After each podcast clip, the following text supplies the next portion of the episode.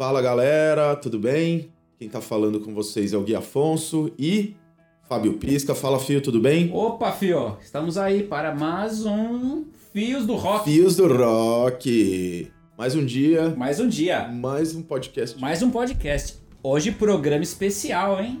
programa especial. Estamos com um convidado especial para falar de um tema que a gente já tava com vontade de falar desde que a gente começou com a ideia do podcast, né, Fio? Exatamente. Que é o Fio Fusion. Fusion. Fusion. que é a junção do, do rock com o jazz. Aí faz o fusion. E pra falar com a gente vai ter mais um fio do rock aí, lá nos corredores da School of Rock Moema. Trocamos muita ideia com ele, principalmente na, na parte do café, tomamos muito café junto. Que é o Rodrigo Badio, grande compositor, professor, um cara Aê! top do top. Fala, fio! aê. Aê! Palmas e mais, põe palmas aí, editor. Palmas e mais. Palma. Palma. Aplausos, né? Aplausos, plaquinha, Aplausos. aplausos. Aí, pessoal. Muito bom estar aqui com vocês. Bom dia. Bom dia, Fio dia. Afonso, Ô, bom dia, Fio, tudo bem? Fio Guilherme Afonso, Fio Fábio Pisca. Bom dia, Fio. Temos, ta- temos também a produção. A produção. Bom dia, produção. É muito bom estar aqui com vocês. É, esses dois caras sensacionais aqui, os fios do rock. Hoje vamos falar de um assunto bem interessante que eu gosto demais. E estamos aí, muito material pra gente discutir. Boa. Seja muito bem-vindo, Fio. É um prazer Obrigado. pra gente ter você aqui. Obrigado. Bom, é isso, né, Fio? Hoje o programa promete, né? Hoje o programa promete. Muito promete, né? Muita fofoca, muita polêmica e Um verdadeiro TV fama do mundo do Fusion. Exatamente. Exatamente. Então hoje há muitas histórias, né? Eu, eu acho que o legal, né, é a gente deixar bem claro aqui, principalmente para os jovens, né, que estão ouvindo os jovens da School of Rock, deixar claro aqui um pouco sobre o que a gente vai falar, essa coisa da, da fusão, né? Que a gente conhece hoje como fusion, essa coisa do jazz com, com o, o rock e tal. Que nos anos 70 a galera chamava muito de jazz rock, né? Sim. Exatamente. né? Era muito conhecido como o jazz rock. Mas então, a primeira polêmica, né, do programa. Vamos mandar bala? Pode ser? Vamos mandar bala, Fio. Diga lá. Vamos porque eu estou. On fire. Eu estou a ponto. Rodrigo Baggio, Vamos lá. eu já vou, já vou lançar a primeira polêmica do dia aqui. Oba, oba. Rufem os tambores. O ponto de partida do Fusion, né? Seria Miles Davis um dos maiores visionários da música ou apenas mais um rostinho bonito no jazz? Um rostinho bonito no O jazz. rostinho bonito no jazz. Sempre foi, né? Isso daí já nem precisamos discutir. Exatamente. A fusão Miles Trompete é uma das coisas mais lindas que temos. Mas enfim, essa é uma ótima pergunta, uma polêmica. Na verdade, assim, antes de responder essa pergunta, precisamos entender, ou pelo menos assim, tentar esclarecer o que é a palavra fusion em música. Porque o termo fusion, como o Fábio Pisca falou, é, é muito relacionado em termos mais específicos ao jazz rock dos anos 70, anos 60, anos 70, ou ao jazz fusion. Então temos esses termos, jazz rock, jazz fusion, que foi um- uma ramificação ali ocorrida nesse, nesse período aí, fim dos anos 60, começo dos anos 70, onde músicos de jazz começaram a incorporar elementos estilísticos do rock e vice-versa. Então nós temos aí o fusion como algo que aconteceu em duas vertentes diferentes, vertentes paralelas, mas que usavam recursos uma da outra. Mas em música, fusion, num sentido mais amplo, é algo que vem acontecendo desde que a música surgiu, né? Porque quando temos uma pessoa ou um, um povo fazendo música e esse povo é, ou, esse, ou esse artista tem contato com músicas feitas em outros lugares, acaba havendo ali uma fusão de linguagens, né? Um pegando referências de, de, de outro, né? Então, isso é uma coisa que ao longo da história da música nós temos assim percebido e temos vários exemplos significativos, né? Então, é interessante a gente observar, principalmente nessa época dos anos 60, fim dos anos 60 e dos anos 70, que esse procedimento fusion ou difusão estava acontecendo em outros estilos, como o rock progressivo, por exemplo, né? Sim. Então, nós temos ali o fusion propriamente dito, que é o jazz rock. Então, eu acho que para essa nossa conversa seria legal levarmos o jazz rock como a referência para o fusion que vamos estabelecer aqui, né? Também vamos pontuar esses outros é, formatos fusion, como o rock progressivo, o rock experimental que estava acontecendo na Alemanha nos anos 70, né? Muito, Sim. muito. O David Bowie teve na trilogia de Berlim teve essa experiência, né, com o rock alemão ali que flertava com com a música concreta, com coisas que estavam acontecendo na música erudita propriamente. Então, eu, eu acho tudo isso muito válido porque nos anos 80, certas tendências é, paralelas ao fusion propriamente dos anos 70 acabam influenciando o fusion dos anos 80. Né? Então, isso é, é legal é legal também é, pontuarmos só para entendermos melhor a linha histórica do estilo. Legal. Mas aí respondendo à pergunta de Fábio Pisca, sim, o Miles é considerado o, o pai do fusion, vamos dizer assim, dentro do, do jazz rock. Na verdade, se a gente parar para analisar o jazz e o rock nos anos 60, o que, que estava acontecendo? O rock como ele foi algo que surgiu ali nos anos 50, 60, nos anos 60 ele tomou uma forma mais mais específica que conhecemos hoje, né? Porque nós temos nos anos 50 o rock and roll e é. nos anos 60 nós temos o rock que hoje é chamado classic rock, com os Beatles, com o Cream, com o Deep Purple e todo Hendrix. esse pessoal, Hendrix, exatamente. Esse pessoal já estava fazendo uma espécie de fusion não essa do jazz rock propriamente que aconteceu no final dos anos 60 e que tem o Miles como referência.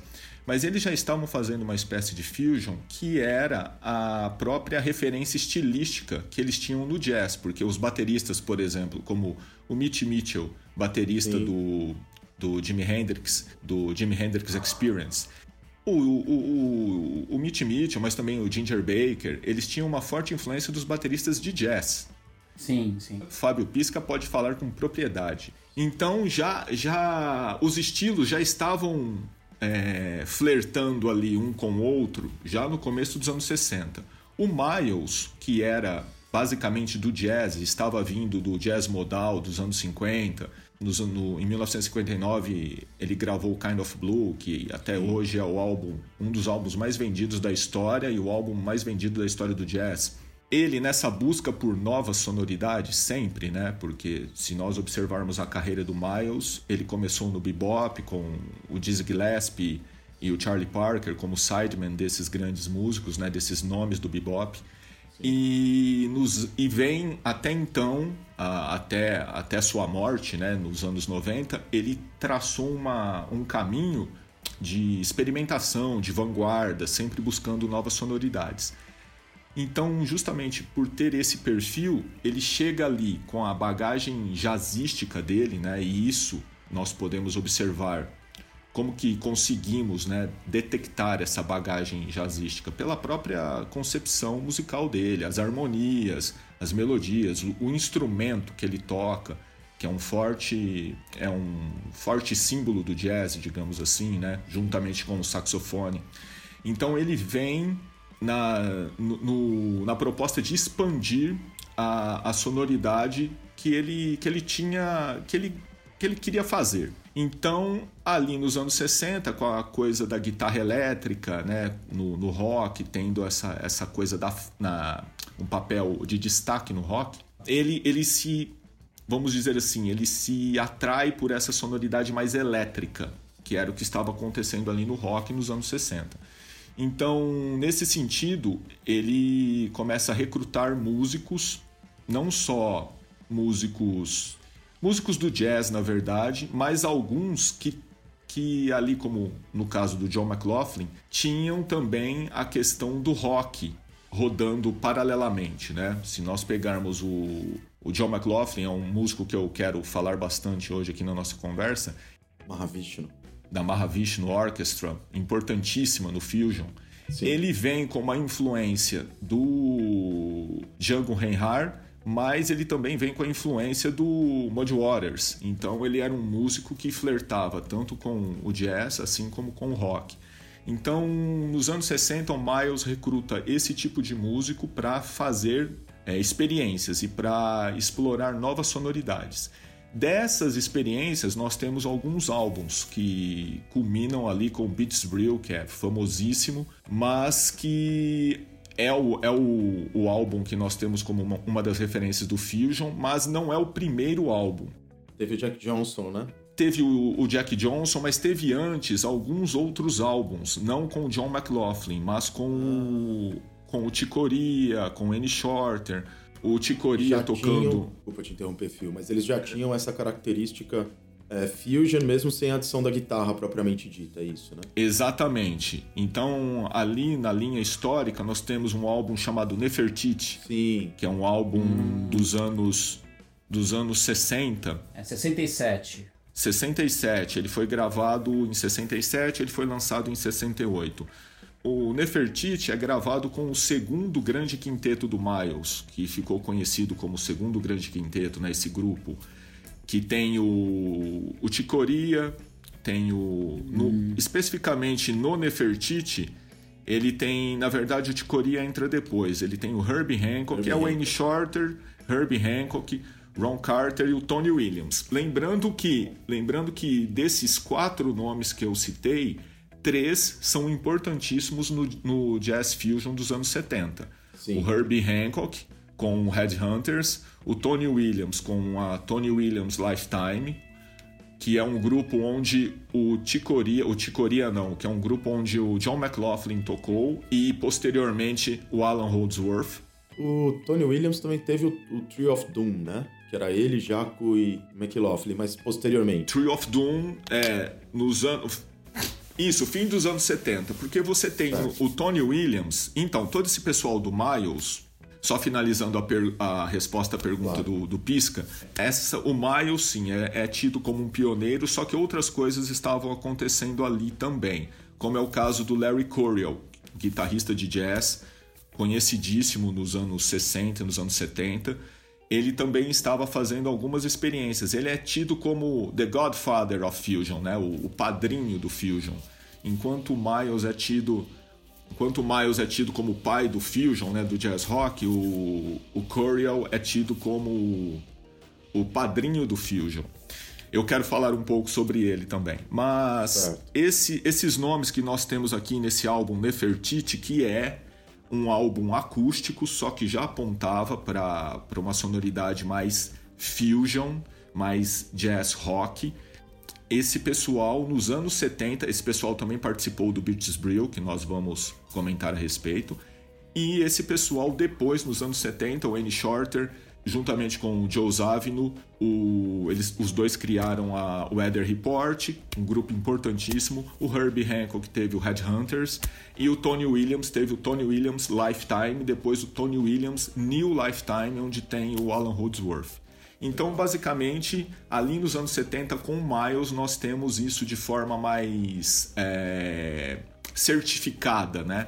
Mas como eu ia dizendo, nós temos o Larry Coryell também, que nessa uhum. época estava explorando é, sonoridades com um grupo chamado The Free Spirits. Olha só. Temos aqui, ó, é um grupo The Free Spirits, foi uma, uma banda americana e ela é acreditada como o primeiro grupo de jazz rock. Olha. Então, o primeiro grupo de jazz rock, né? Porque nós temos o Miles como um artista pioneiro do jazz rock, mas o primeiro grupo de jazz rock foi pela história aqui, né? No, no, nos créditos da história, digamos assim, temos esse grupo chamado The Free Spirits, liderado pelo Larry Coryell. Ah, então, ou seja, esse seria. A gente pode considerar que esse grupo do Larry Coryell seria o, o. bom, é o primeiro mesmo, são os precursores já pensando numa banda de, de fusion, né? Isso, vamos, vamos colocar como primeiro grupo, né? Na verdade, essa não é uma, uma, uma frase minha, né? Na tá. verdade, na, do, dos, é dos biógrafos do estilo, digamos assim, né? Dos, dos autores e dos pesquisadores.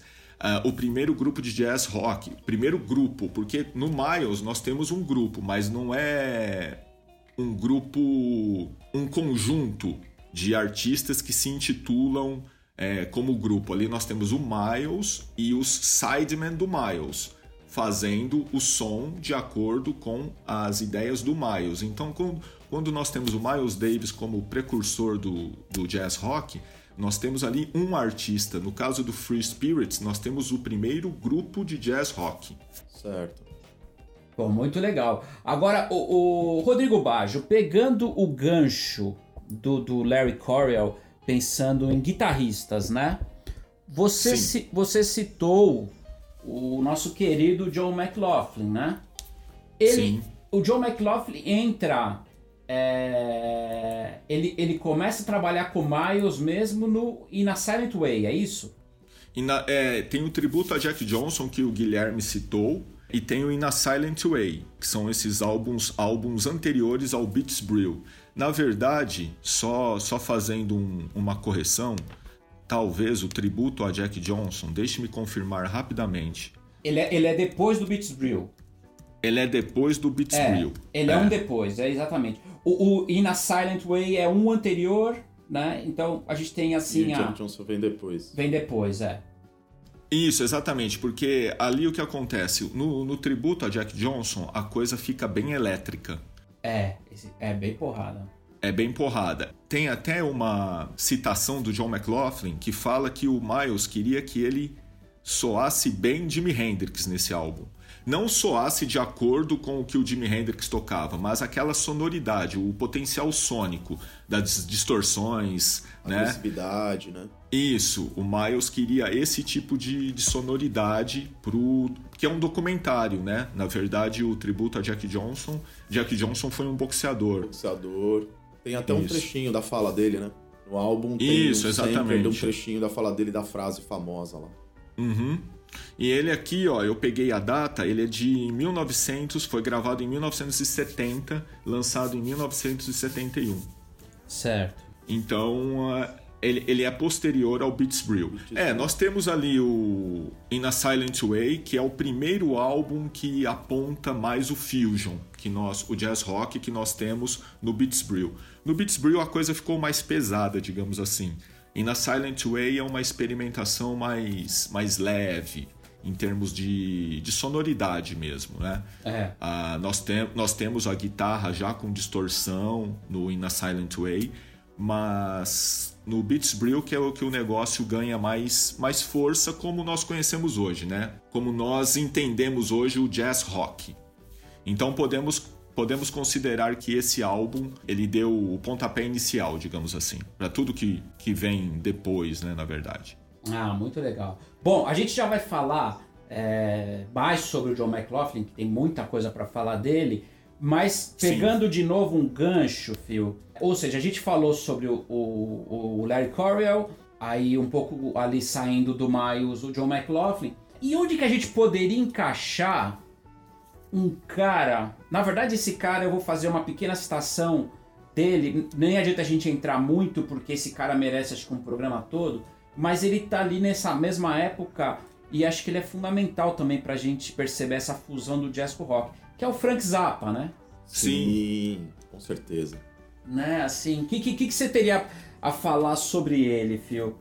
É, um pouquinho o assim, o Zappa, nessa época, nesse contexto. Então, o Zappa para mim é um cara à parte. É, ele realmente é um cara à parte, porque assim como o Miles é um cara à parte, né? O Miles era um, um, músico de jazz, mas que ele se estabeleceu, ele começou no jazz, mas ele foi para ele se estabeleceu como Miles Davis, né? Sim, é. Então, então hoje quando a gente fala do Miles Davis, nós, nós temos assim, um, um, nós conseguimos vislumbrar um, um, panorama muito amplo, né? Um cenário muito muito amplo.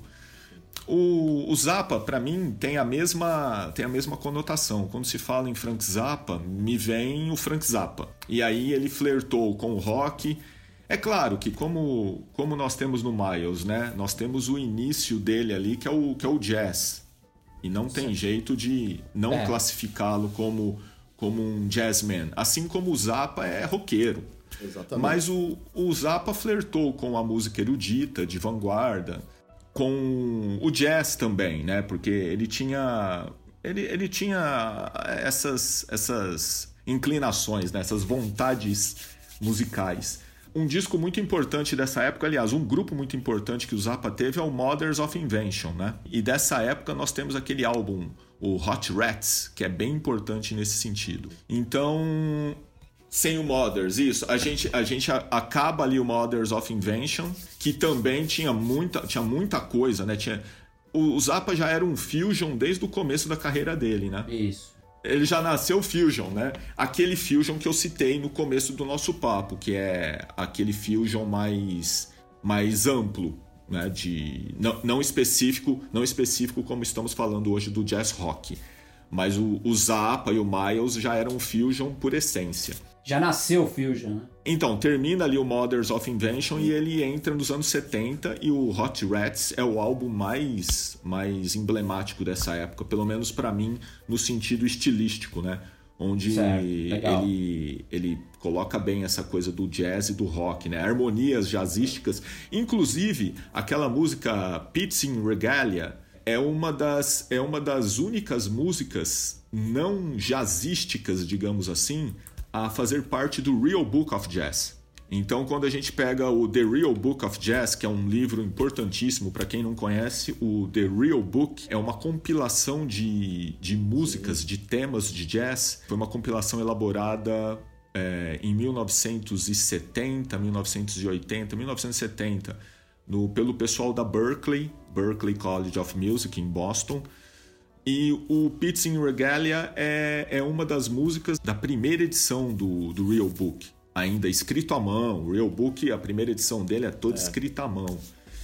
Ah, são transcrições, né? Então temos essa música do Frank Zappa. Então o Frank Zappa está junto com os standards de jazz, está junto com Miles Davis no, book, no, no livro, né? no Real Book, com o Chicoria. Então é uma música desse álbum, Hot Rats. Olha só, hein? Vocês viram só? Uma aula, né? Uma aula, com certeza. Hoje é uma aula. Olha só. Programa com esse nível tá pra, tá pra nascer.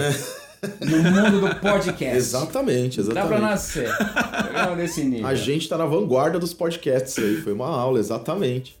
E, exatamente. Cara, essa do Real Book, jovens, vocês anotaram essa informação? Então, ó. Vão lá pesquisar. É, lembrando, é. lembrando aí, meus, meus queridos é, Fábio Pisca e Guilherme Afonso, para quem se envereda nesse, nesse estudo né, do jazz e do jazz rock, o Real Book é, um, é uma ferramenta essencial para se conhecer repertório. É um grande compilado que, poxa, qualquer acho que acho que virou uma faz parte da linguagem já. É uma coisa tão tão introjetada Sim, dentro do jazz e do fusion, enfim, das músicas, da música de improvisação, eu diria, né? Que tá. É, é, um, é, uma, é uma questão, é como se fosse uma Bíblia mesmo, é uma coisa que ali reúne boa parte da linguagem, assim. Sim, sim, bem observado. Acho que a galera se comunica até, né? Tipo, ah, não, é que nem a versão do Real Book, ó, oh, é que nem quando tá comunicando standards entre a galera da banda, assim. Acho que isso é muito interessante. É. Sim, exatamente. É a referência. Muito bem, ó, muito legal. Então falamos sobre Miles Davis, falamos sobre o Larry Corwell, é, abrimos aqui um Kuzapa, né, né? Kuzapa, né, Phil? Um parênteses. Mas o Zap é aquilo, é muito amplo, né? Merece um. É muito amplo, é. Ele, ele merece um programa à parte, assim Sim. como o Miles também merece um programa à parte, né? Exatamente. Até mesmo se, se considerarmos outros artistas, como John McLaughlin, que teve a Mahavishnu Orchestra, um super grupo de jazz rock do, nos anos 70 Era e aí 80. Que eu queria entrar com duas formações. É, com duas formações distintas. eu queria entrar nesse assunto, eu queria que, que você, Bad, fizesse pra gente um panorama de duas bandas muito importantes que foram com pessoas que tocaram com o Miles e depois saíram para formar grupos que pavimentaram o estilo do Fusion, que é o Return to Forever, de Korea, né? Sim. E. e aliás, Sim. três grupos, desculpa. Return to Forever de Korea, Weather Report com Wayne Shorter e o Amahavishnu com Joe McLaughlin. Isso, é, e o Weather, o Weather Report com o Joe Zavino também, né? Joe Zavino também, exato, com Joe Zavino. Essas três bandas são bandas fundamentais pro estilo. Eu queria que você falasse um pouquinho delas pra quem tá ouvindo. Vamos lá então. Essas três bandas merecem programas à parte, né? Como nós estávamos falando. Eu quero começar falando dessas bandas, né? Assim, entrando nesse assunto, eu quero começar só pontuando um aspecto histórico, porque nós temos o, o jazz rock a partir do jazz e o jazz rock a partir do rock. Porque quando a gente fala de jazz rock, né, nós temos a fusão, né, o fusion de dois estilos. Essas bandas são bandas que têm os seus músicos firmados no jazz. Porque depois nós temos bandas de rock que também usaram elementos jazzísticos. Na verdade, é uma é algo muito simples de se, de se observar. Esses músicos de jazz começaram a incorporar elementos do rock, né? Então, aquelas coisas mais pesadas, né? Guitarras com distorção. E pesadas não só em, em, em, em termos de equipamento, né? uma guitarra com distorção, por exemplo, pesadas em, em, termos de ritmo mesmo, né? Um ritmo mais, um groove mais, mais pesado, né? Diferente do groove swingado do jazz, né? Lembrando que nós não estamos fazendo juízo de valor, o que é melhor, o que não, o que não é legal, né? Hoje estamos avaliando é, elementos e lembrando que assim não é porque o músico de jazz que outrora swingava e depois começou a, a, a, tocar mais reto, ele começou a tocar mais simples. Isso, pensar assim, é pensar de uma maneira bem, bem restritiva, né? Na verdade, ele está explorando outros terrenos, né? Então, nós temos essas duas, podemos dizer assim, dois, esse aspecto né, dividido em, em dois pontos o fusion a partir do jazz e o fusion a partir do rock. E depois temos também músicos de rock pegando aquela harmonia do jazz, que é uma harmonia mais, mais digamos assim, é, complexa. Não vou dizer mais rica, porque temos muita coisa no rock de uma riqueza é, inigualável, né? músicas com apenas três acordes e que tem uma riqueza estética inigualável. Então, nós temos essas, esses, dois, esses dois pontos bem interessantes para entendermos essas bandas: a Mahavishnu Orchestra, o Return to Forever e o Weather Report. Nós temos também o Headhunters, que é dessa época, que é do Herbie Hancock, que eu acho que é uma, uma banda importante, e tivemos também o, a Lifetime do Tony Williams. É que, é que nós temos, no caso, aí, cinco bandas que saíram das sessões do Beats Brew, né? Porque todos esses músicos estavam na, na sessão de gravação do Beats Brew do Miles Davis. Um álbum muito importante que eu já deixo aí como referência para o pessoal que está ouvindo. É Beats Brew, Miles Davis, é, 1969. É, ele foi gravado em 69 e lançado em 70. Em 70, exatamente. Eu sempre vou pela. Pela gravação, né? pela gravação, é. né? Então. Porque ele foi, inclu inclusive, fazendo um parênteses, né? Ele foi gravado ali por volta, acho que de agosto, bem enquanto, o, o, enquanto ocorria o Woodstock. Ah, Sim, exatamente. É, é bem, bem, né? né? Enquanto estava acontecendo o Woodstock, aliás. Woodstock, né, Fio? Que nós, nós falamos, falamos no... sobre, foi o nosso terceiro programa. Sobre. Fizemos dois programas sobre, Isso. na real. E se você quiser saber sobre o Woodstock, é só voltar ali no, nos nossos programas sobre o Woodstock. Ou seja, do, enquanto acontecia o Woodstock, o Miles estava fazendo as sessões do Beats Brew. Beats Brew. Me tirei uma dúvida. É, vamos, já que a gente entrou no, no, no, Woodstock, a gente também mencionou o Isle of Wight. Foi nesse ano que o Miles tocou? Pequeno parênteses. Não, ele toca em 70. 70. No ano seguinte, já com Beats Brew lançado. Ano seguinte. Que tem o Gilberto Gil, né? Que tem o Gilberto Gil e o Caetano Sim. Veloso na plateia. Parecem Isso. até no Miles Electric. Na verdade, eles fizeram uma pequena participação no festival, né? Tocaram ali, né? Numa. Aparece naquele documentário Tropicalia, até durante Né? Até alguns anos atrás, muita gente não sabia se era lenda, se era verdade, porque não existiam. É, ninguém encontrava as imagens, né? Eles, no, pro documentário Tropical, eles encontraram né, as imagens. Então, eles fizeram uma pequena participação no festival Legal. durante o dia e depois eles estão ali assistindo o show do Miles e aparece, né? O, o Gil e tal. Mas, ou seja, quando o Miles toca no, no Isle of Wight, já é em agosto de 70. Já é com o Beats Brew lançado. Certo. Isso, é. Lembrando que nessa época nós temos esse show da, do Isle of Wight é, é emblemático porque nós temos o Chick Corea e o Keith Jarrett nos teclados. Nossa. E os dois tocando, te, os dois tocando é, piano elétrico.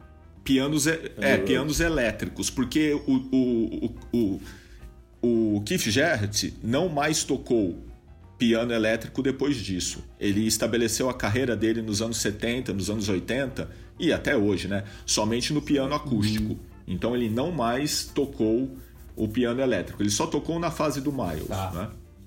E lembrando que muitos que estão ali participaram da gravação do Beats Brill, né?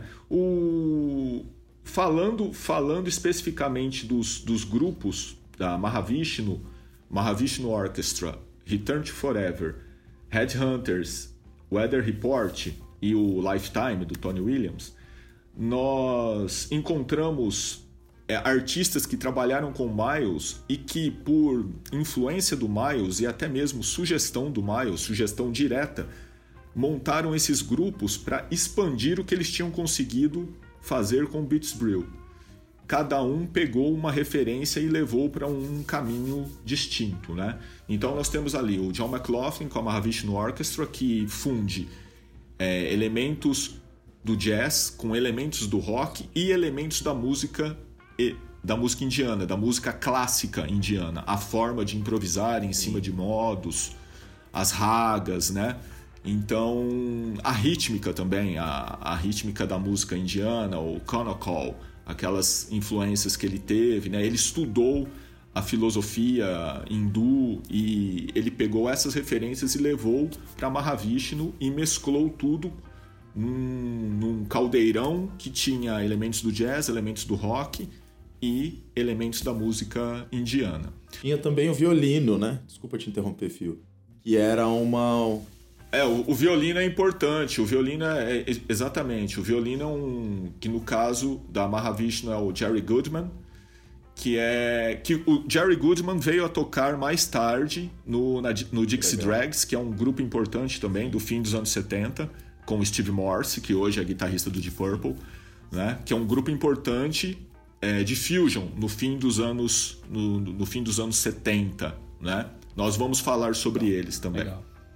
Então, o violino é muito importante na Mahavishnu justamente para imprimir essa qualidade da música indiana, porque é um instrumento usado na música clássica indiana. O Return to Forever tem uma proposta diferente. O Tikoria, que tem o Tikoria como líder, né? Lembrando que o John McLaughlin, líder da Mahavishnu, foi o guitarrista do Beats Brill o Ticoria, o líder do Return to Forever, foi um dos pianistas do Beats Brill. E o Ticoria para o Return to Forever é, é interessante observar que o Return to Forever ele tem ele acontece apenas, apenas nos anos 70. A Mahavishnu tem duas formações distintas. Nós temos a Mahavishnu Orchestra dos anos 70 e a Mahavishnu Orchestra dos anos 80. São duas formações distintas. O Return to Forever tem apenas uma formação. Aliás, tem algumas formações, mas tem um, um período emblemático nos anos 70. Tem uh, o retorno, o retorno do Return to Forever, digamos assim, né? Nos anos, nos anos 90, nos anos 2000, com, com a formação clássica, que é o, o Ticoria, o Lenny White, o Stanley Clark e o Aldi Meola mas eles apenas replicaram a formação clássica dos anos 70, não é uma nova formação. É. E como, como eu e Fábio Pisca tivemos a chance de ver, né, nós Opa, temos o. Bem lembrado, hein? O de, é o The New Return to Forever, que é apenas o trio. É o Ticoria com Stanley Clark e com Lenny White. Aí é um é. formato acústico. É como se fosse um Return to Forever acústico. acústico né? é. Mas o primeiro, o primeiro disco do, do, do Return to Forever é um disco diferente, porque ele, ele, ele é totalmente acústico, sendo que a Mahavishnu era primariamente elétrica, assim como o Ether Report, o Headhunters né, e o Lifetime. Dos, dos cinco grupos de Fusion que saem do Beats Brew, o Return to Forever é o primeiro o grupo que, na verdade, assim, lança o seu primeiro álbum num formato totalmente acústico. Ele não tem guitarra, né? E o Ticoria ali ele faz uso do, do Fender Rhodes, mas assim, a, a base é, to, é, toda acústica, né? Sim. Tanto que tem flauta, é o Joe Farrell na flauta, um grande flautista, saxofonista também. E dois brasileiros, né, Fio? Dois brasileiros, é, dois brasileiros. E dois brasileiros, né? O que eu, que eu ia citar agora, a Flora Purim e o Ayrton Moreira na bateria que são sensacionais, né? Na verdade, eu vou até dizer aqui, o primeiro e o segundo disco discos do Return to Forever, né? Porque nós temos o Return to Forever, o primeiro disco, e o Light as a Feather, que é o segundo disco, eles são totalmente acústicos. A partir do terceiro disco é que nós temos a inclusão da guitarra elétrica. E aí nós temos a, a formação elétrica do Return to Forever, né? E no segundo disco que tá o clássico Span, né? Sim que está o clássico Spain, que o Ticoria revisita, né? Revisitou e tem revisitado ao longo da carreira, né? Não só o Ticoria, outros músicos, inclusive o Steve Wonder tem essa música no seu setlist, né?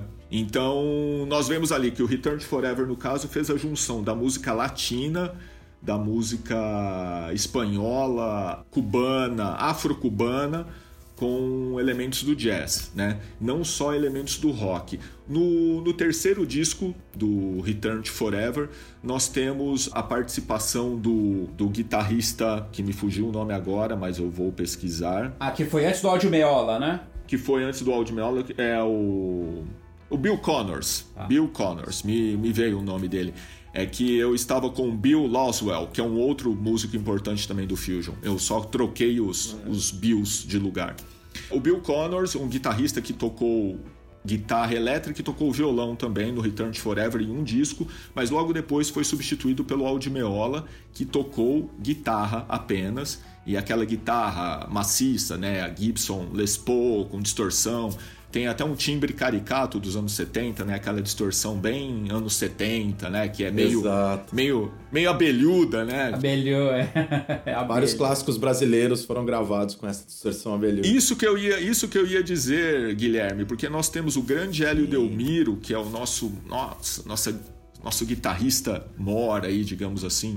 Ele gravou os álbuns da, da Elis e do Milton, hum. é, do Milton principalmente usando essa guitarra distorcida, né? Que é a princípio, hoje, para os nossos ouvidos mais apurados, né? Com essa tecnologia mais, mais fiel, é, nossos ouvidos até estranham um pouco essa, essa guitarra abelhuda, né? Dos anos 70, nos 80. Me lembro muito do timbre do Toninho Horta. Exatamente, também. Também, tinha esse timbre, grande guitarrista também brasileiro, até o Pet. É, nossa, admira muito o Tony Horta e é um, é um, cara que também tinha esse som, né? Lenny Gordon também, né? Lenny Gordon, é, lembrando aqui que a gente pode fazer depois um programa só dos guitarristas brasileiros Opa. que usaram também, é, que, que tem ali certas influências do Fusion, né? Nós Opa. citamos aí guitarristas que, que enveredaram por, pelo caminho também. Uma coisa interessante que eu queria mencionar é que o Ayrton Moreira, que a gente citou, que estava nos dois primeiros álbuns do Return to Forever, também veio do Miles, né? Ele estava no festival de Isle of Wight na percussão, lá com o pessoal em cima do palco também, tocando. Ele também passou, né, pela banda do Miles. Exatamente. É, no, nesse festival, especificamente, ele está na percussão, porque o baterista é o Jack DeJohnette. Já no, é, já no Return to Forever, ele é o baterista. Né? Ele é o baterista do Return to Forever acústico, digamos assim, porque quando o, o Return to Forever passou para o formato elétrico, o baterista, no caso, é o Lenny White, né? White, é. Isso. Então aí falamos da Mahavishnu, falamos do Return to Forever, temos o Weather Report, que também vem, o Joe Zavino, grande, mas um grande pianista. Talvez o, o Joe Zavino desse pessoal era o mais velho. Aliás, do pessoal do Miles, o Miles era o mais velho, né? Porque o Miles estava na casa dos 40 e o pessoal ali, o Jack DeJohnette, o Ticoria, eles estavam na casa dos 20, 20, 25 anos, né? E o Joe Zavino era um pouco mais velho que essa turma, estava ali na casa dos 30, né? Então, o Joe Zavino já era uma referência para essa turma. Depois do Miles, o Joe Zavino era uma referência para essa turma. O próprio Ticoria fala muito bem de, do Joe Zavino nesse sentido, né? O Joe Zavino é um pianista austríaco que migrou para os Estados Unidos e, e trabalhou como nós estamos falando aí com Miles e sempre explorou muito a questão da música erudita, né? elementos da música erudita, não diferente do que outros pianistas antes dele estavam fazendo, né? como é o caso do Bill Evans, que gravou o Kind of Blue com o Miles Davis, né? essa junção, né? essa fusão da, de elementos da música erudita, né? de Ravel, Debussy, com o jazz, né? Inclusão desses elementos de Debussy e Ravel no jazz. O Joe Zavino também levou isso, principalmente a música modal, né? Levou a música modal para o rock, né? Aliás, para o rock não, né? Mesclou elementos do rock com música modal. E o Eder Report é forte nesse sentido. O John McLaughlin também, né? Porque usou os modos da música indiana. Então nós temos essa, essa junção de elementos mas elementos considerados assim pilares, mas de com abordagens diferentes, né? Tratativas diferentes a respeito de cada um dos elementos. Então o Joe Zavino também usa bastante essa questão do, do modalismo, mas com elementos da música do rock e também da música latina, né? Ele, ele fez de uma outra forma diferente do Return to Forever, com, com, uma, com outro sotaque, digamos assim. E temos o Headhunters do Herbie Hancock trabalhando muito com a música negra americana, né? Que é o, o funk, o, o, soul, o soul que vem da Motown.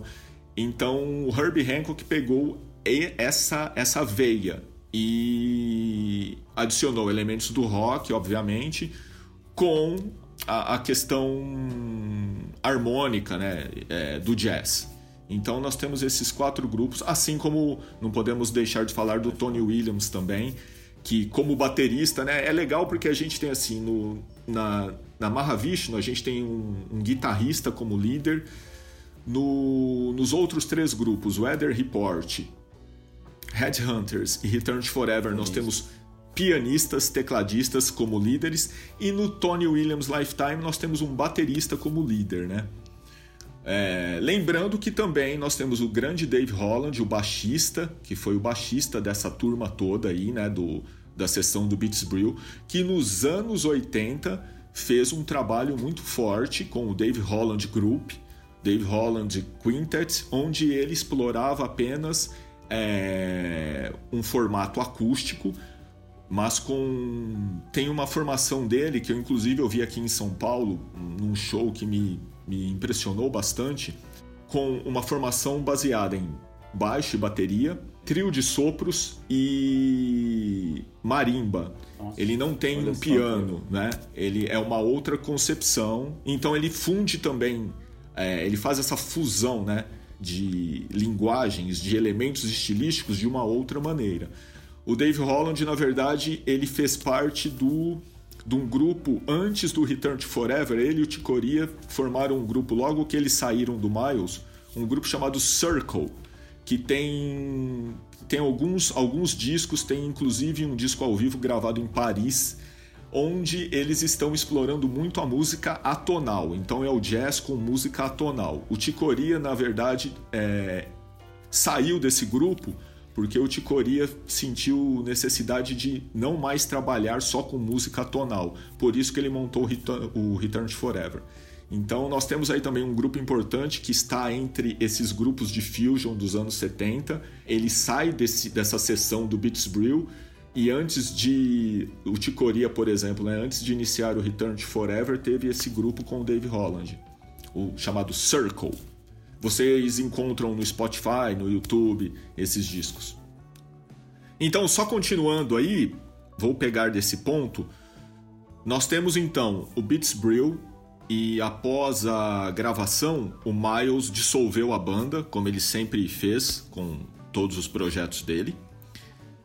Porque aí ele partia para o próximo projeto, né? E montava uma nova banda e ele incentivava os músicos a buscarem a trilharem seus próprios caminhos. Lembrando uma coisa, o Miles ele era um, um grande líder musical, mas também um líder estrutural para esses músicos. Ele que dava todo o suporte, tem histórias dele onde tem uma história que eu acho muito interessante que o Miles era o artista da Columbia Records.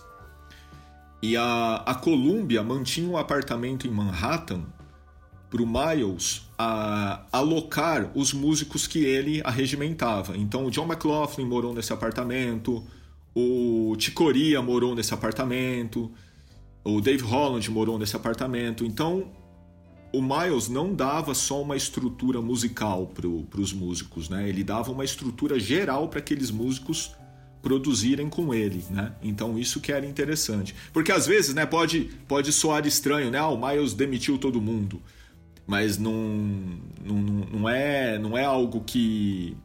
Não é um, um, um, uma. Uma. Como que eu posso dizer? Fugiu a palavra.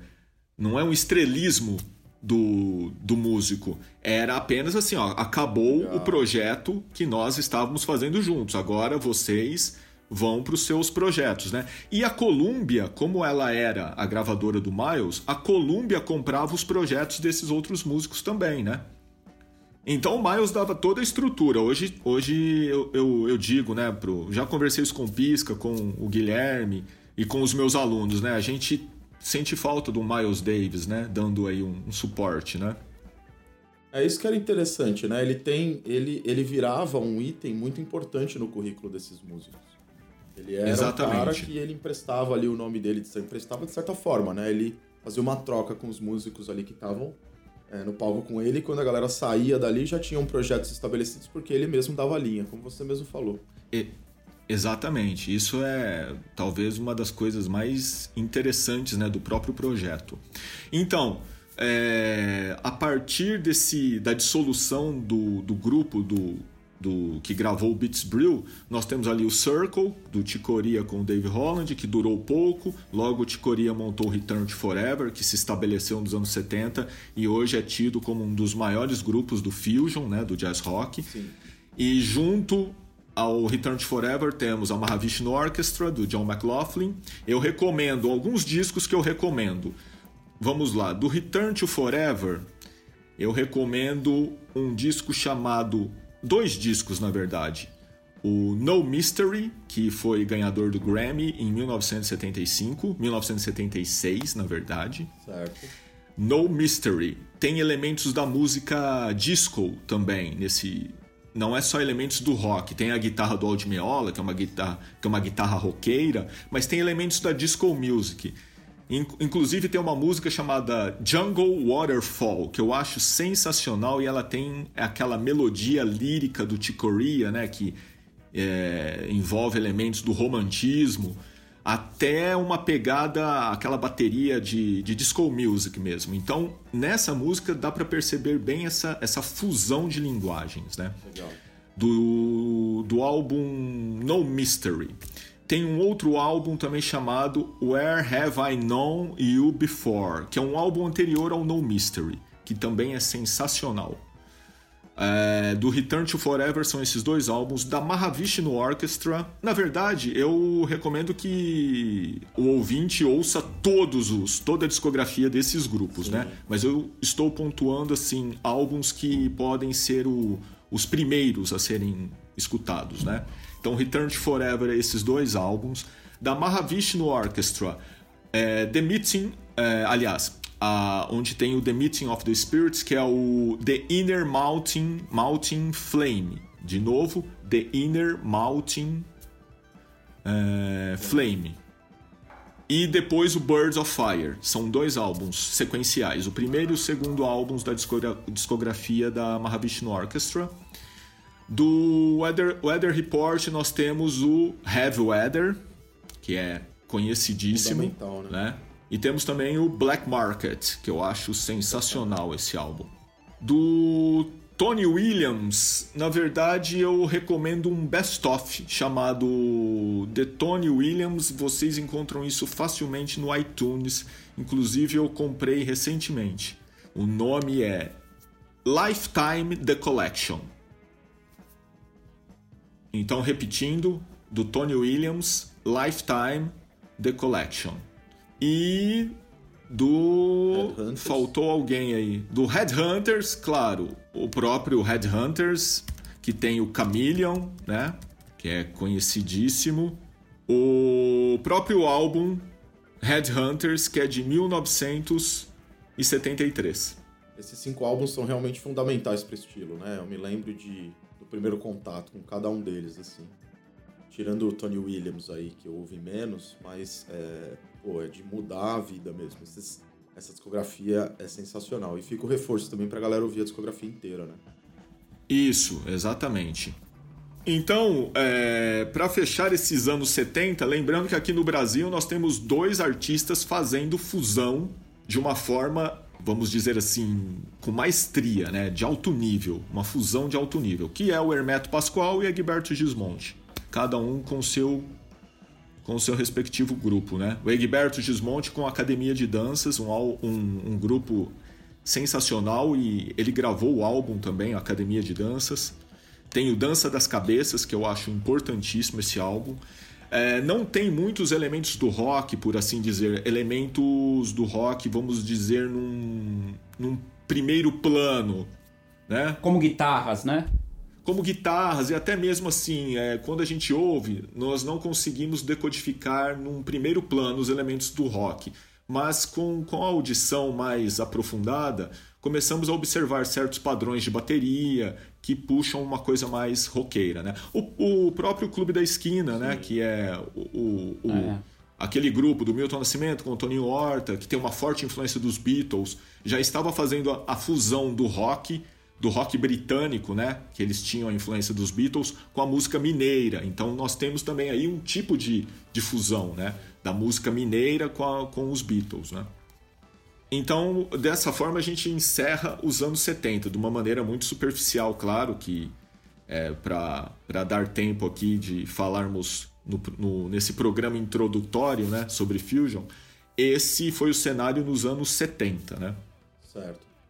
Então, podemos fazer um resumo desse material que nós conversamos a respeito hoje, lembrando os aspectos históricos né, do jazz e do rock e como eles se fundiram, como eles se encontraram ali nos anos 60, lembrando que fusão em música é algo que, que acontece desde que a música surgiu, né? Sim.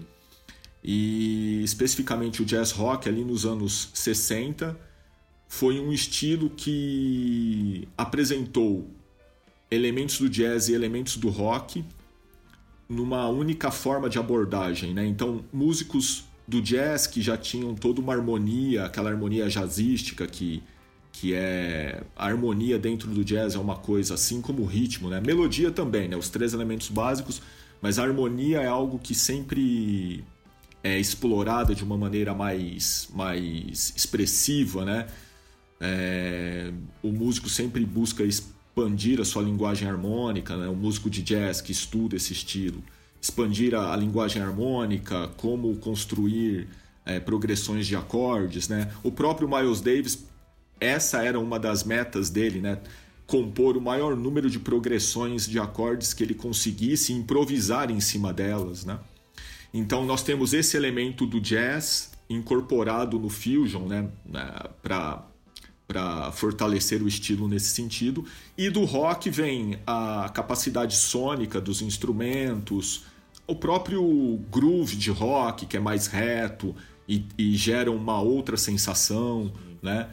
E então nós temos esses aspectos e também temos esses grupos que enfatizaram esses elementos e não só elementos do rock, né? Porque nós temos ali o jazz rock, são dois estilos que foram é, fundidos e ramificaram no fusion que a gente conhece, mas o próprio fusion que partiu do jazz rock tem elementos de outros estilos, como no caso da Mahavishnu que pegou a música indiana, a música afro-cubana, a própria música brasileira, né, como eu citei o Egberto Gismonte e o, e o Hermeto Pascoal, Sim. e assim por diante. Só para para resumirmos né, esses assuntos todos agora no final desse programa.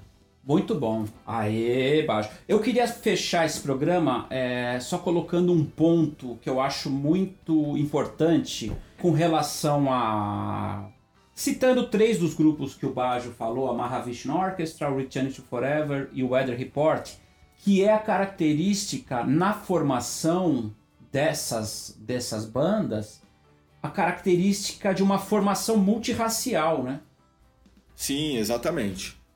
Eu acho isso muito importante de ser colocado, ainda mais no momento que a gente vive pós essa polêmica toda do George Floyd, mas eu acho que isso fica como um recado para as novas gerações e é muito legal a gente ver como tinham brasileiros, né, Sim. envolvidos com a nata da, da música, né?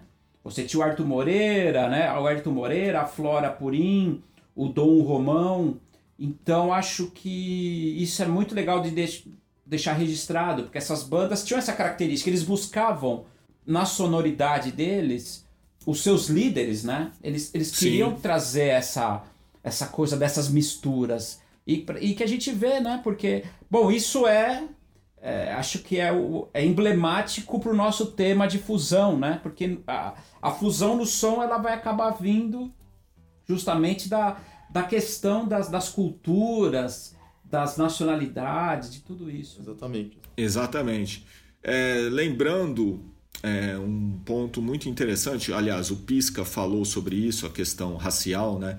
Lembrando que o Kind of Blue, o álbum do Miles Davis de 1959, era um que foi um álbum gravado pelo, pelo por um dos grupos do Miles, né? um dos, dos grupos mais emblemáticos da história do jazz que conta com o John Coltrane, o Cannonball Adderley, o Miles, né, que são o Bill Evans era o único, o pianista era o único branco do, do grupo, né? Então essa questão é, essa questão racial já estava presente lá atrás, né? O Miles, né, com, ele tinha um grupo de negros ali, né, com Miles também como negro nos anos os Estados Unidos nos anos 50, né, essa questão racial muito forte.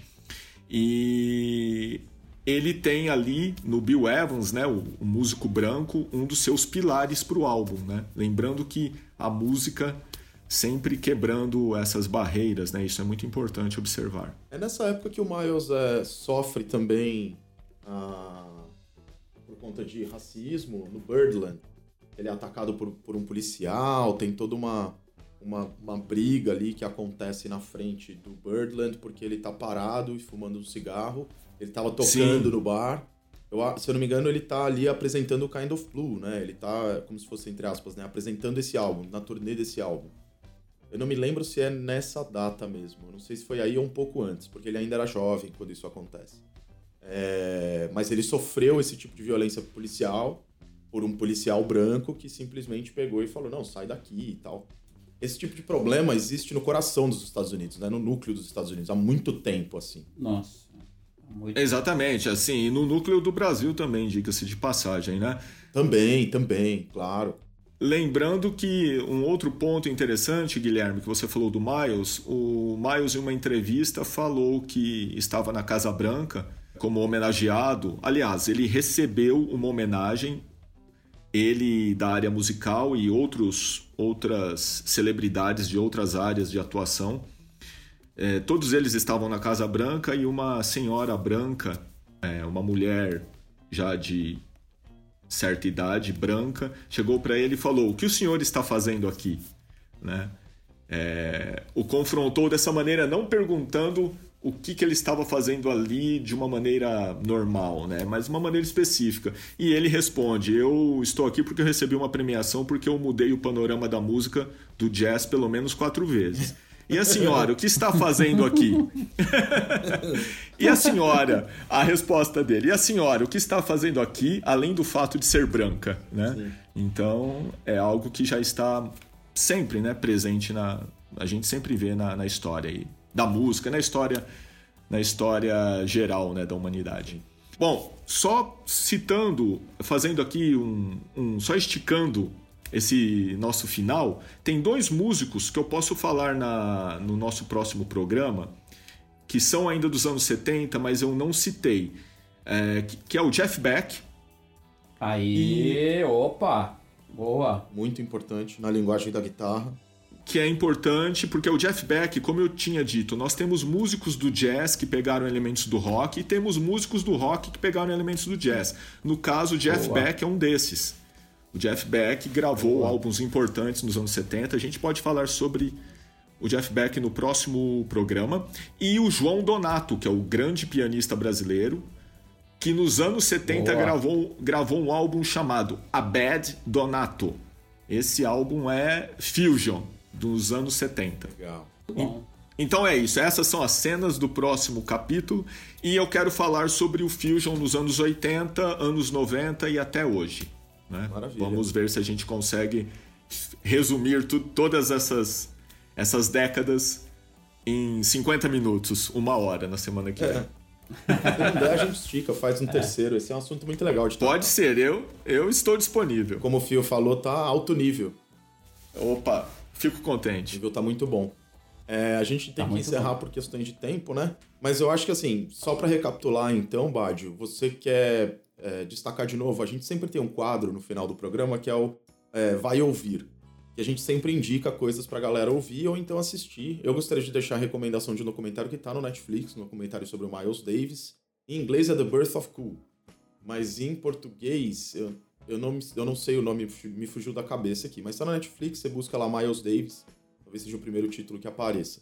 E o Bard é, recomendou cinco álbuns, um de cada banda que saiu ali do Miles na Davis. Verdade, né? Na verdade, sete, sete álbuns, álbuns, porque dois é, dois é dois da Mahavishnu e dois... Aliás, acho que foram até mais. Eu, eu a gente vai, a gente vai é, repetir o, a discografia aqui. É, eu gostaria que você, por favor, só lembrasse a galera aí nesse final de programa.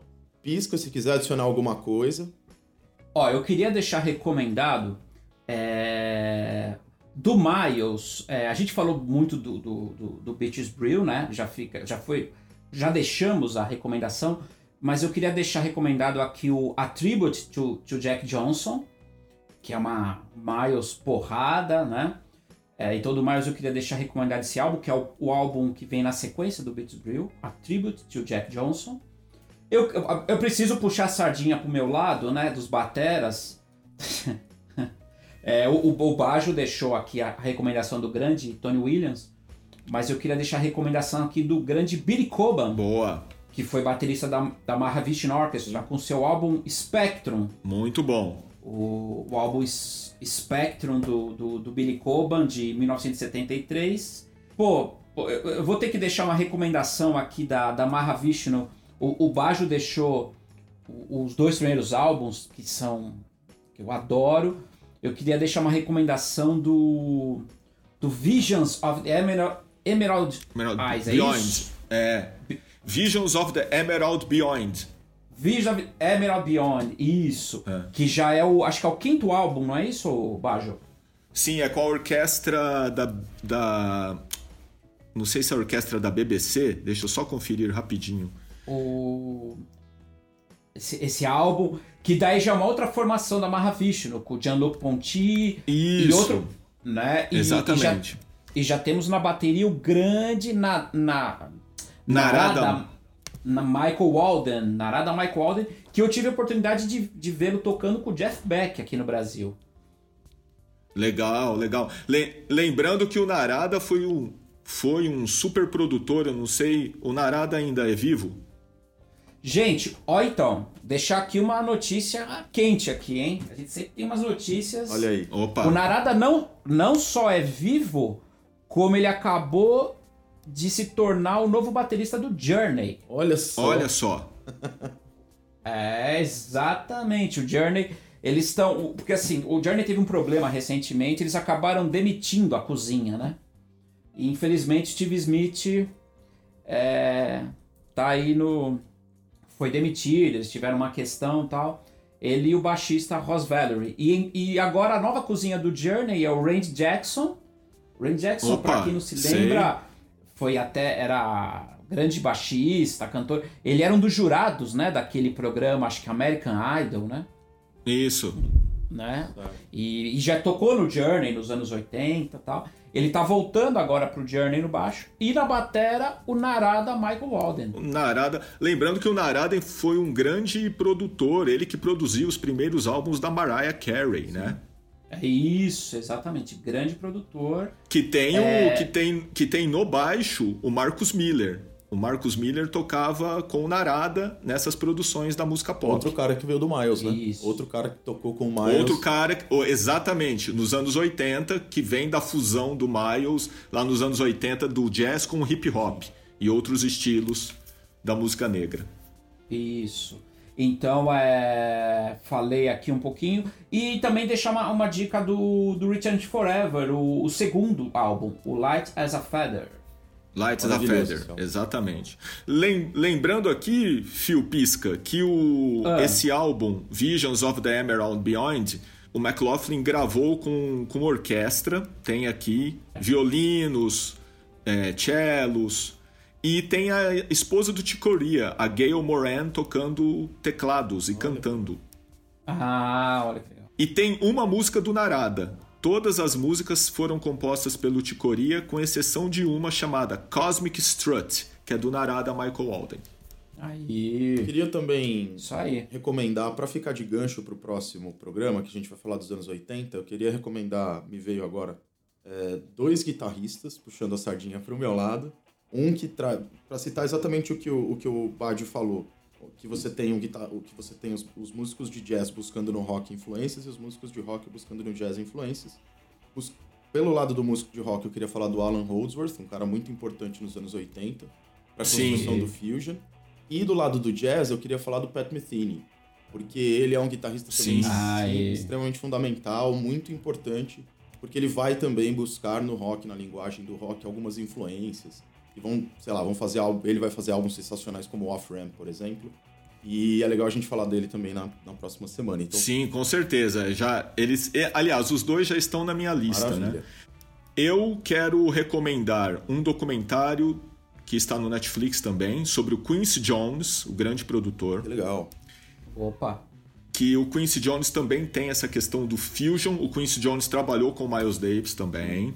Foi da banda do Ray Charles e ele tem uma visão de fusion, que aí não só do jazz rock, né, mas o fusion de uma maneira mais ampla. Bem interessante que vale a pena saber, né? Vale a pena conhecer. Ele também é um super arranjador, escreve muito pra bem. Quem, quem ele produziu, Phil? Para quem não sabe, quem ele produziu? Então, Mr. Quincy Jones produziu nada mais, nada menos que senhor Michael Jackson no álbum Thriller, Exatamente. o álbum mais vendido da história da música. Né? Exatamente. Né? Então Exatamente. ele ele é o produtor mais vendido da história da música, digamos assim. Pouca coisa. Pouca coisa, Quincy Jones. Pouca coisa. Pouca coisa. E bem interessante esse documentário. Conta. É um documentário é, biográfico, né? Como todo documentário é, mas também tem pontos bem interessantes é, da carreira artística dele, não só da vida pessoal, né, mas da carreira e de outras coisas, ele mesmo falando. Como né? é o nome do documentário? Eu não me lembro o nome do, do documentário. É no Netflix está como Quincy. Quincy. ok. Né? É produzido pela filha dele. Beleza. Muito bom. A filha dele que dirige o documentário. Bom, e sobre os discos, recapitulando, Mahavishnu Orchestra The Inner Mountain Flame, primeiro álbum, e o Bird of Fire, segundo álbum, e tem esse álbum que o Pisca citou, que é com a segunda formação da Mahavishnu, que é de 74. É, o Visions of the Emerald Beyond. Então são esses três discos da Mahavishnu, dois que eu falei e um que o Pisca falou. Do Return to Forever, temos o. O Pisca citou o Light as a Feather, que é anterior a esses dois que eu citei, né? Que são o Where Have I Known You Before e depois o No Mystery. Então são três álbuns da, do Return to Forever. Do Headhunters, o próprio Headhunters, de 73. Do Weather Report, Black Market e o Heavy Weather. E do Tony Williams eu sugeri o... aquela coletânea, Lifetime The Collection, que nós encontramos. Eu baixei esses dias no iTunes. Maravilha. Né? Então, nós temos também outros discos, se eu tiver mais um tempinho aqui, Guilherme, só para claro. falar, o Frank Zappa, né? Falamos do Frank Sim, Zappa. verdade. Boa, bem lembrado. O Hot Rats do Frank Zappa e o Dixie Drags, que é uma banda dos anos dos anos 70 que eu falei do Steve Morse ali.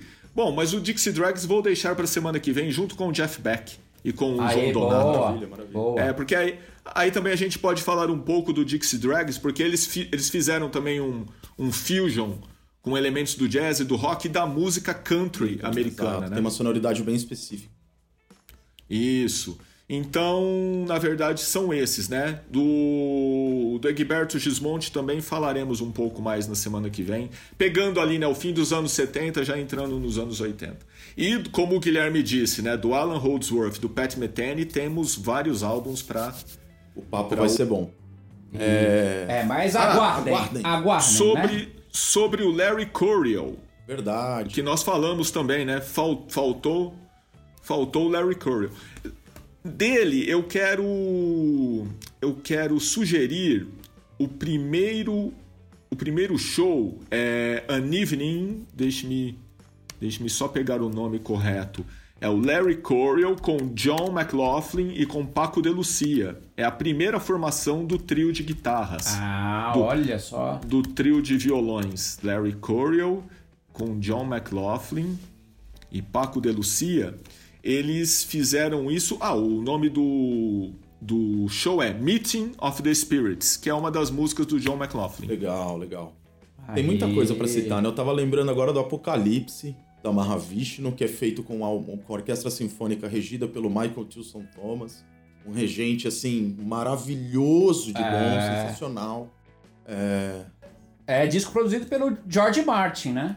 Exatamente, exatamente. Jo exatamente, exatamente. Só lembrando, Guilherme, que eu falei, quando o Pisca citou Visions of the Emerald Beyond, eu falei que era com orquestra, mas não. O disco com orquestra é o Apocalipse. No Visions tem, tem instrumentos de orquestra, como eu citei, né? Violoncelo, violino é, e, e flauta. No Apocalipse é, é, é a orquestra. Se eu não me engano, é a BBC de Londres. É a orquestra da BBC. É a Orquestra Sinfônica de Londres. Tô vendo aqui. Orquestra Sinfônica de Londres? É, com o Michael Tilson Thomas como condutor. É... Esse cara é sensacional. Sensacional. Ele tem até uma série para quem se interessar na PBS, no site da PBS. Depois a gente pode trazer isso. Esse álbum Apocalipse é de 74, um ano antes do que o Pisca é, citou, e é sensacional, maravilhoso, assim, é maravilhoso. Isso. E com a produção do grande George Martin, é isso aí, né? Só, só fazendo um, um comentário aqui sobre o Michael Tilson Thomas, ele tem, que é esse é, maestro, Sim, não é, Guilherme? Sim. Regente. Ele tem, ó, ele tem, você falou do programa de TV, e ele também tem, junto com o. Ele gravou um álbum que eu acho que é importante pra gente. Ele gravou as baquianas brasileiras do. Ah, Vila Lobos? Olha, que legal. É, ele gravou as baquianas brasileiras. Não, eu estava eu estava vendo porque nós temos um álbum falando do Fusion, eu me lembrei disso. A trilogia de Berlim do David Bowie, que eu citei, ela o Philip Glass, o grande o nosso grande compositor minimalista, compositor minimalista, ele nos anos. Aqui, ó, já peguei para dar informação aí para os ouvintes, porque essa é importante. O Philip Glass pegou a música do David Bowie e criou a sinfonia chamada Low Symphony. Não sei se ah, vocês conhecem isso. Olha que legal. É, um dos discos da trilogia de Berlim, é... nós temos o Low, o Heroes e o Lodger. São os três discos da trilogia, né? Certo redundante falar três da trilogia, mas os três. A trilogia tem, tem esses discos. O Heroes, Low e Lodger. O, o Glass pegou e escreveu a Sinfonia Low, onde ele pega temas do David Bowie junto com o Brian Eno e faz um, um, faz um trabalho orquestral. Mas na verdade eu pensei que fosse o Michael Tilson Thomas, mas não é. É o Dennis Russell Davis. Certo. O, certo o, o maestro. Mas para falar também dessa questão da fusão. como elementos do rock né, foram tratados por um compositor de música erudita, digamos Sim. assim. Muito bom. Muito legal, muito legal. Bom, é isso, é isso aí, gente. Tem mais coisas para falar, mas vamos falar na semana que Maravilha. vem. Maravilha. Isso, aguardem. Então, galera que tá ouvindo aí o podcast, não perca. Nas próximas semanas vão, a gente vai estar tá lançando o segundo episódio. Talvez mais episódios aí pra frente falando desse tema. Esse é um tema muito amplo. Um grande abraço para todo mundo aí que ouviu. Valeu por ter ouvido. Abraço aos fios, Rodrigo Bardio, muito obrigado pela participação. Fábio aí. Pisca também, muito eu obrigado. Eu que agradeço, eu que agradeço. Estamos sempre junto. E é isso aí, galera. Valeu. Valeu, valeu. Valeu, gente. Obrigado. Pro...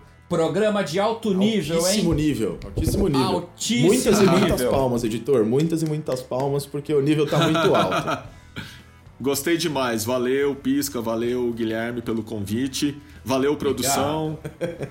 Estamos Obrigado, aí. Rodrigo. Maravilha. E até o próximo programa. Aguardem. Até o próximo. Tchau, tchau. Abraços. Tchau, Abraços. fios. Tchau.